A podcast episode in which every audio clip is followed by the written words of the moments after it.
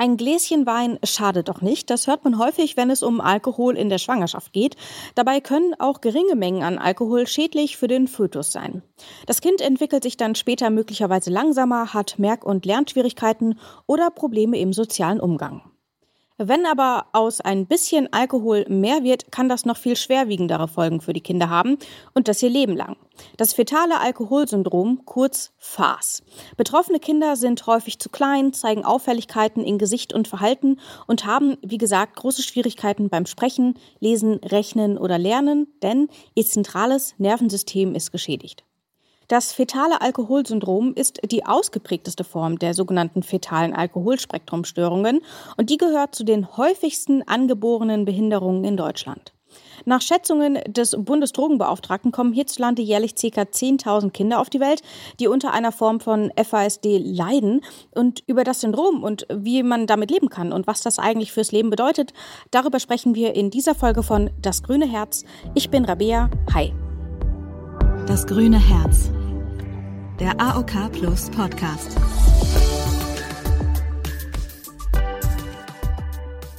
Heute bei mir zu Gast ist Grit Wagner. Sie ist selbst vom fetalen Alkoholsyndrom betroffen und sie klärt seit Jahren über die Gefahren von Alkohol während der Schwangerschaft auf. Sie hat zu diesem Thema sogar zwei Bücher geschrieben und ich freue mich sehr, dass sie heute hier ist. Hallo, Frau Wagner. Hallo. Frau Wagner, Sie sind selbst vom fetalen Alkoholsyndrom betroffen. Wie äußert sich das denn bei Ihnen?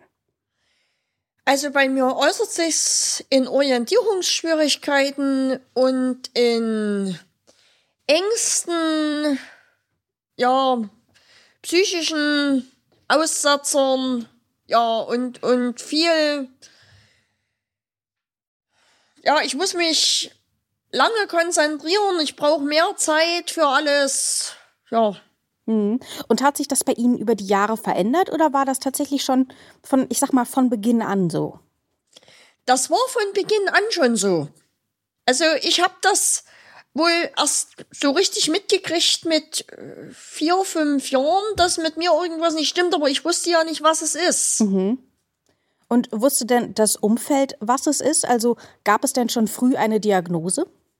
Äh, das Umfeld wusste es früh, ich habe es aber sehr spät erfahren. Hm. Und wann war Ihnen dann klar, dass Alkohol an diesen Dingen schuld ist, an Ihren Symptomen? Das ist mir leider erst zwei, äh, 1997. Da war ich schon, da war ich schon fast 30 Jahre alt. Oh wow, das ist spät.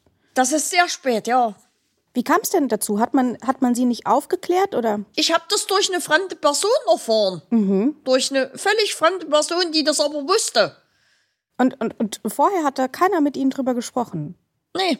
Und haben Sie dann aber trotzdem im Laufe der Kindheit, Sie haben gesagt, Sie haben so mit vier schon gemerkt, irgendwas ist nicht ganz richtig. Wie hat sich das denn dann auch über die Jahre geäußert? Also wie sind Sie denn dann ähm, auch weiter aufgewachsen? Also ich bin aufgewachsen in einer Pflegefamilie. Mhm.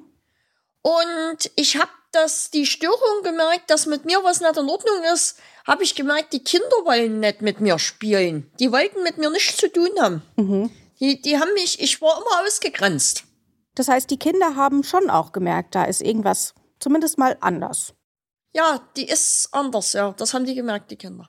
Und wie sind Sie dann in Ihrer Pflegefamilie auch damit aufgewachsen? Ich nehme an, Ihre Pflegefamilie wusste das auch. Die Pflegefamilie wusste das und da gibt es ja auch noch eine leibliche Tochter. Mhm. Aber die ist sieben Jahre älter und die war natürlich ganz anders entwickelt wie ich. Ne? Mhm. Und wie sind Sie dann aufgewachsen? Also hatten Sie dann, waren Sie, ich weiß nicht, in einer, in einer anderen Schule oder wie hat sich das denn dann geäußert? Wie würden Sie denn Ihre Kindheit und Ihre Jugend dann rückblickend beschreiben? Also ich war ja in der Förderschule mhm. und das war sehr schwer für mich, äh, weil die Kinder waren alle größer und stärker als ich. Mhm. Und ich war die ersten vier Jahre im Internat, um einfach Dinge zu lernen, wie mit Messer und Gabel essen mhm. oder mich alleine anziehen oder Routine in den Alltag kriegen oder Schulranzen packen oder irgend sowas, was man da immer üben muss. Mhm. Denn ich musste das dort alleine machen. Die Lehrer haben mir das Zeug hingelegt und ich musste das, die haben gesagt, du hast morgen Mathe, Deutsch, äh, Sport, pack dein Zeug zusammen. Ja, ich bin oft in die Schule gekommen, ohne ohne Turnsachen oder ohne Heimatkundehafter mhm. oder hab die Stifte vergessen oder Lineal oder sonst was. Das heißt, also das waren eigentlich schon so alltägliche Dinge, ja. die eigentlich im Alltag keine große Herausforderung darstellen, die für Sie aber dann durchaus eine große Herausforderung waren. Genau so ist es. Und wie spiegelt sich das heute wieder? Also wie muss man sich denn dann den Alltag mit dem fetalen Alkoholsyndrom vorstellen? Also im Inneren ist es ja sehr chaotisch. Im Inneren. Mhm. Das ist ja alles durcheinander.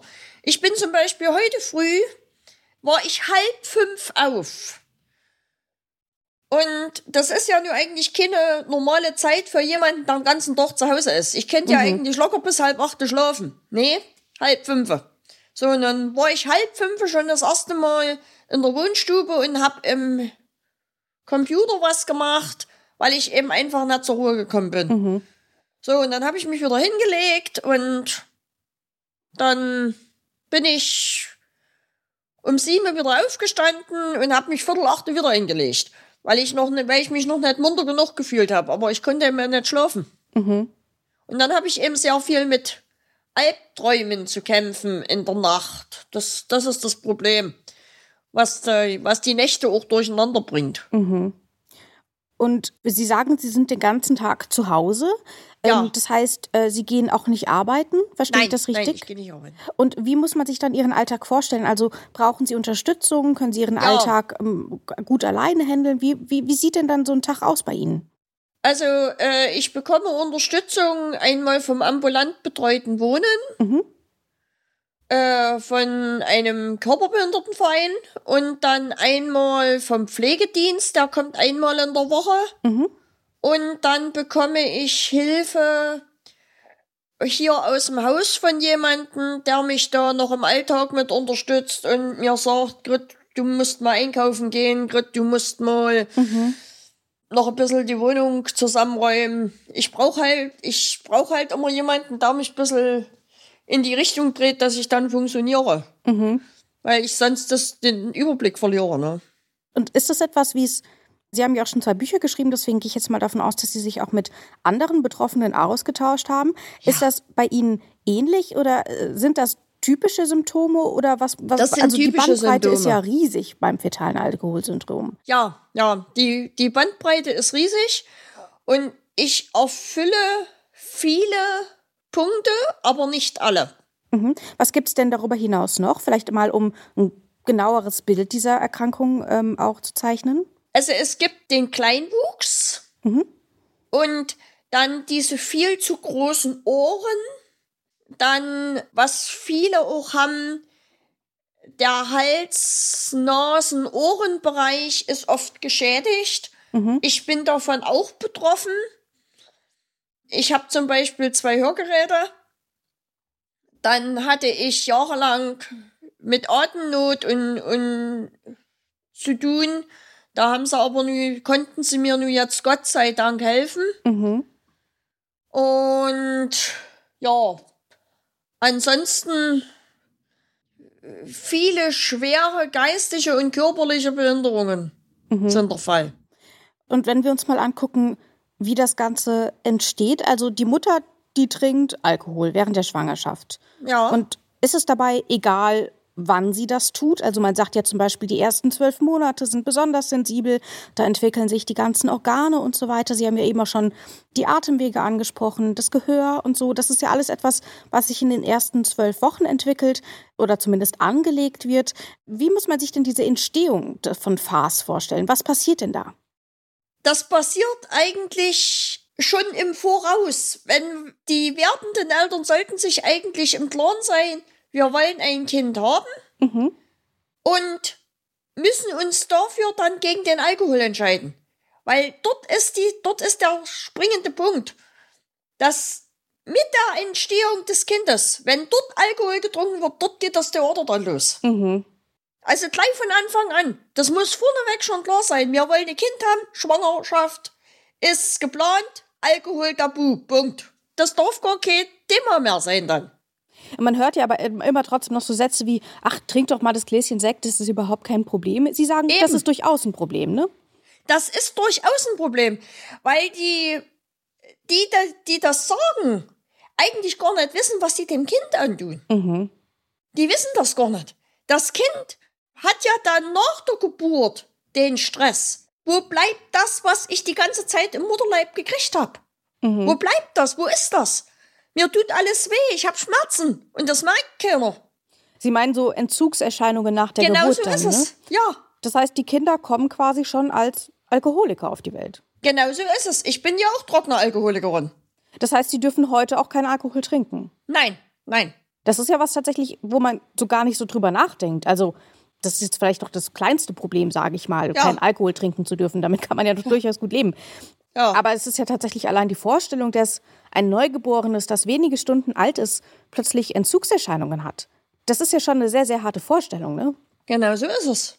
Warum glauben Sie denn, woran liegt es, dass immer noch so viele Erwachsene die Gefahr von Alkohol in der Schwangerschaft und vielleicht ja auch davor, wenn man ein Kind zeugen möchte, warum unterschätzen das so viele? Warum unterschätzen das so viele? Also einmal, weil die Werbung dafür ja für den Alkohol so dermaßen groß ist. Mhm. Das ist die eine Seite. Die andere Seite ist, es wird immer noch zu wenig von dem FASD ist präsent, was, was, was das wirklich bedeutet. Mhm. Wir sehen mal hier dieses kleine Zeichen mit der Schwangeren, wo der Alkohol durchgestrichen ist. Das sieht man mal, ich sage mal, auf, von zehn Flaschen sieht man das auf zwei. Und das ist einfach zu wenig. Mhm. Das müsste auf alle Alkoholflaschen drauf. Auf Schnaps, auf Bier, auf Wein, auf Sekt, auf, ja, also auf alles, was dazugehört. Sie haben tatsächlich recht. Ich dachte eben gerade, hm, ich habe das Gefühl, ich sehe das immer, aber jetzt, wo Sie zum Beispiel die Weinflaschen ansprechen, das ist tatsächlich was, da sehe ich es tatsächlich sehr, sehr selten. Ist mir aber noch nie vorher aufgefallen. Genau so ist es. Und haben Sie das Gefühl, dass auch, also klar, wenn man schon die Flasche Alkohol in der Hand hat, das ist ja schon ein Schritt. Äh, aber die Aufklärung müsste ja viel früher anfangen. Was würden Sie sich denn wünschen, wie eine optimale Aufklärung ähm, über das fetale Alkoholsyndrom und die Gefahren von Alkohol in der Schwangerschaft? Wie, wie müsste das aussehen? Also, ich würde mir wünschen, dass in den Schwangerschaftsberatungen schon mehr Aufklärung stattfindet. Mhm. Ich würde mir wünschen, dass die Präventionsstunden wieder hochgesetzt werden. Wir sind jetzt runtergesetzt worden mit Prävention auf eine Dreiviertelstunde im Jahr. Mhm. Das ist zu wenig für die Schüler das müsste eigentlich in der vierten Klasse müsste das losgehen, weil dort fängt ja eigentlich das Problem bei den, bei den Kindern schon an. Die gehen dann selber einkaufen und dann sind die der ganzen Sache ja auch ausgesetzt. Und woher wollen die Kinder wissen, dass der Tee, den es jetzt im Supermarkt gibt, das ist zum Beispiel ein aktuelles Thema, es gibt schwarzen Tee, also diesen, diesen, diesen Fruchttee, diesen mhm. schwarzen, mit Alkohol versetzt. Und woher wollen die Kinder wissen, dass sie das nicht trinken dürfen? Mhm. Also hier Eistee, der Eistee. Dass da Alkohol drin ist, ne? Ja, dass da Alkohol drin ist. Woher wollen das die Kinder wissen? Das habe ich tatsächlich letztens im Supermarkt gesehen und diese Dosen, die sind natürlich auch in grellen Farben und natürlich irgendwie auch für junge Leute besonders ansprechend, ne? Genau, so ist es. Und haben Sie das Gefühl, dass, also klar, in der Schule fängt das Ganze an. Ja. Aber es gibt ja auch sehr, sehr wenige Kampagnen. Also ich sehe zum Beispiel häufig Kampagnen gegen sexuell übertragbare Krankheiten. Da sieht man ja. häufig was. Ähm, oder allgemein auch gegen Alkohol kennt ein Limit. Also das gibt es ja auch zum Beispiel. Ja. Aber Sie sagen, es bräuchte auch eine, eine gezielte äh, Kampagne gegen das fetale Alkoholsyndrom. Ja, eine gezielte. Mhm. Und wenn wir mal schauen, wie viele Menschen sind denn von, von FAS betroffen? Also zum Glück muss man ja sagen, die allermeisten Schwangeren verzichten auf Alkohol, auch auf kleine Mengen Alkohol. Das heißt, wie viele, wie viele Kinder kommen denn überhaupt mit diesen Symptomen auf die Welt? Wissen Sie das? Im Jahr zwischen 6.000 und 10.000 in Deutschland. Also das ist ja schon eine Nummer. Also gerade dann natürlich auch gerade, wenn es um äh, sich um eine schwere Form des ähm, FAS handelt. Ja. Ähm, also da geht es ja nicht nur um, um, um kleinere Symptome, sag ich mal. Wenn wir nochmal darauf zurückkommen, auf die Entstehung. Das Empfindlichste beim Kind ist das Gehirn. Solange die, die, die Schale drumherum nicht gewachsen ist, ist ja das Gehirn dem, dem Alkohol vorausgesetzt. Mhm. Ne? Solange, solange der Schädel da nicht drumherum gewachsen ist. Der, der Knochenschädel. Mhm. Wobei man jetzt natürlich sagen muss, das soll natürlich nicht bedeuten, dass es in den letzten zwei Trimestern vollkommen unbedenklich ist, Alkohol zu trinken. Also ja, ähm, viele Anlagen werden eben im ersten Trimester schon angelegt, aber natürlich sollte man auch äh, in den anderen Monaten der Schwangerschaft definitiv keinen Alkohol trinken. Da sollte man auch keinen Alkohol trinken, weil sich ja das Kind über die, Nahrung, über die Nabelschnur ernährt. Hm. Und das kriegt auch die volle Dosis, ne? Also das, das wird kriegt nicht die volle. Dosis. Ja. Und das ist dann hinterher vierfach so lange alkoholisiert wie die Mutter. Na klar, ist ja viel kleiner. Die vierfache Zeit. Weil die Leber ist ja noch gar nicht voll ausgebildet. Und Sie haben vorhin auch schon darüber gesprochen, wie viel Unterstützung Sie im Alltag bekommen. Es kommt ein Pflegedienst, es kommt ab und zu jemand, der sagt, hier gehen Sie mal einkaufen und so. Was würden Sie denn insgesamt sagen? Sie sagen, die Prävention, die reicht nicht. Aber wie wird denn dann mit den Betroffenen umgegangen, die es schon haben? Gibt es dort ausreichend Unterstützung? Was würden Sie sagen? Ich würde sagen, im privaten ja. Ja, es gibt genügend, aber es wird wahrscheinlich zu wenig in Anspruch genommen. Die haben, die, die, diese Menschen haben sehr viel Angst, diese FAS-Menschen. Und die wollen sich natürlich auch selber nicht bloßstellen. Wie man das, wie, ich weiß nicht, wie man das sagen soll. Die, die haben oft Angst, dass sie alles weggenommen kriegen, wenn sie sagen, ich brauche Hilfe äh, beim Aufwaschen, beim Abtrocknen, beim Zusammenräumen, beim Ordnung machen, beim Einkaufen. Die haben Angst, sie müssen in soziale Einrichtungen. Und wie könnte man denn da aufklären? Ich weiß nicht, das muss von den Behörden mehr kommen. Die Behörden müssen da mehr. Also die, die, die, die Krankenkassen müssten da mehr. Die, die müssten da mehr, mehr Mut. Das, das, das, die, die müssten denen mehr Mut zusprechen. Und ähm, wann haben Sie sich dann, also Sie sagen ja, Sie haben auch erst relativ spät erfahren, ähm, dass Sie das fetale Alkoholsyndrom haben. Äh, wann haben Sie sich denn dann Hilfe geholt und wie sah das dann aus? Haben Sie dann gemerkt, hm, ich merke irgendwie, ich komme nicht so richtig klar in meinem Alltag, da wende ich mich jetzt einfach mal an die Krankenkasse oder wie muss man sich denn diesen Weg vorstellen? Der Weg bei mir war eigentlich ganz außergewöhnlich. Ich war im Krankenhaus wegen einer Medikamentenunverträglichkeit. Und dort hat man festgestellt, Frau Wagner, die Medikamentenunverträglichkeit ist nicht ihr einziges Problem. Wir haben hier ein Problem und wissen nicht, wo wir rangehen sollen. Wir brauchen hier jetzt einen Psychologen. Und nur der Psychologe oder beziehungsweise die neurologische Abteilung konnte mir hier weiterhelfen. Und wir mussten wirklich das ganze Programm auffahren äh, mit äh, Jugendamt, mit ja, mit allem, was dazugehört. Wir mussten das alles hochfahren. Das hat mir sehr, sehr wehgetan, aber es hat mir auch sehr geholfen. Und äh, was würden Sie sagen, haben Sie heute damit, ist jetzt vielleicht ein blödes Wort, aber Frieden geschlossen, dass Sie das haben, auch obwohl Sie überhaupt nichts dafür können? Ich habe mit meinem Körper Frieden geschlossen. Ich habe mit meinem Körper Frieden geschlossen. Mit der Sache selber äh, werde ich nie Frieden schließen. Weil ich einfach nicht verstehen kann, dass dem Alkohol, dass der so, ich sag jetzt mal einfach, dass der so angebetet wird. Da ist ja wie ein Gott. Da ist ja wie ein Gott.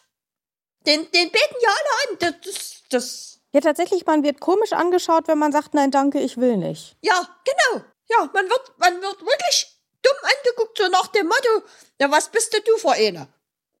Und Sie sagen, Sie bekommen Unterstützung und Sie haben eben auch gesagt, im Privaten vor allem auch. Wie ist denn da dann der Umgang mit Ihrem Umfeld? Also wenn vielleicht auch Fremde plötzlich hören, Sie sind, äh, Sie haben Fas oder so. Also merken Sie dort, dass die Leute dort auch denken, äh, okay, oder sind die offen? Wie ist dort der Umgang?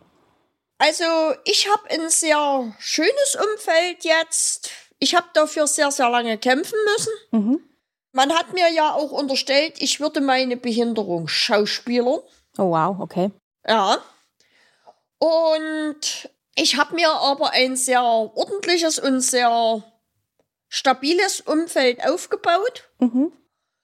Und bin darauf sehr stolz, das muss ich also wirklich sagen.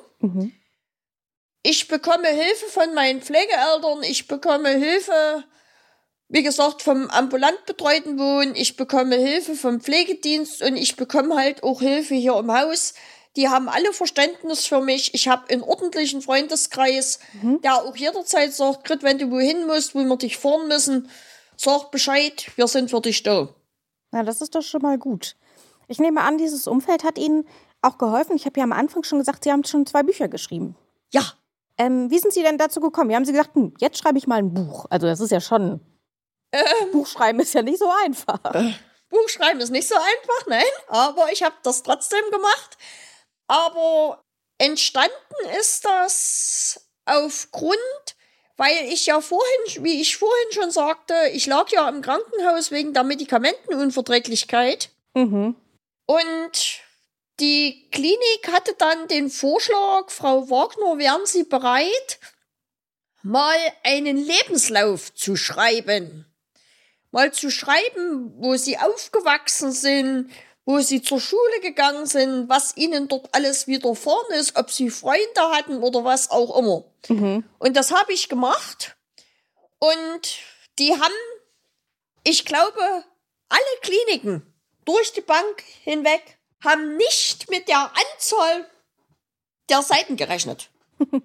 Und dann kam ein, ein Kumpel, der sitzt im Rollstuhl und der hat gesagt, Grit, ich würde den Lebenslauf gerne mal lesen wollen. Ich habe doch auch ein Buch geschrieben. Und dann hat er das getan und dann hat er gesagt, da kann man meine Seiten dagegen in die Tonne drehen. ja. Und das war das erste Buch, das heißt Ich, das Kind aus der Schnapsflasche. Ja, das war das erste. Und das zweite Buch, Der Teufel darf nicht siegen, ist das auch aus so einem Zufall entstanden oder haben Sie sich dann bewusst entschieden, okay, jetzt kann ich auch ein zweites Buch schreiben? Da habe ich mich bewusst dazu entschieden, dass ich das zweite Buch schreibe, ja. Und worum geht's da? Darum geht es auch wieder im, um FASD, mhm.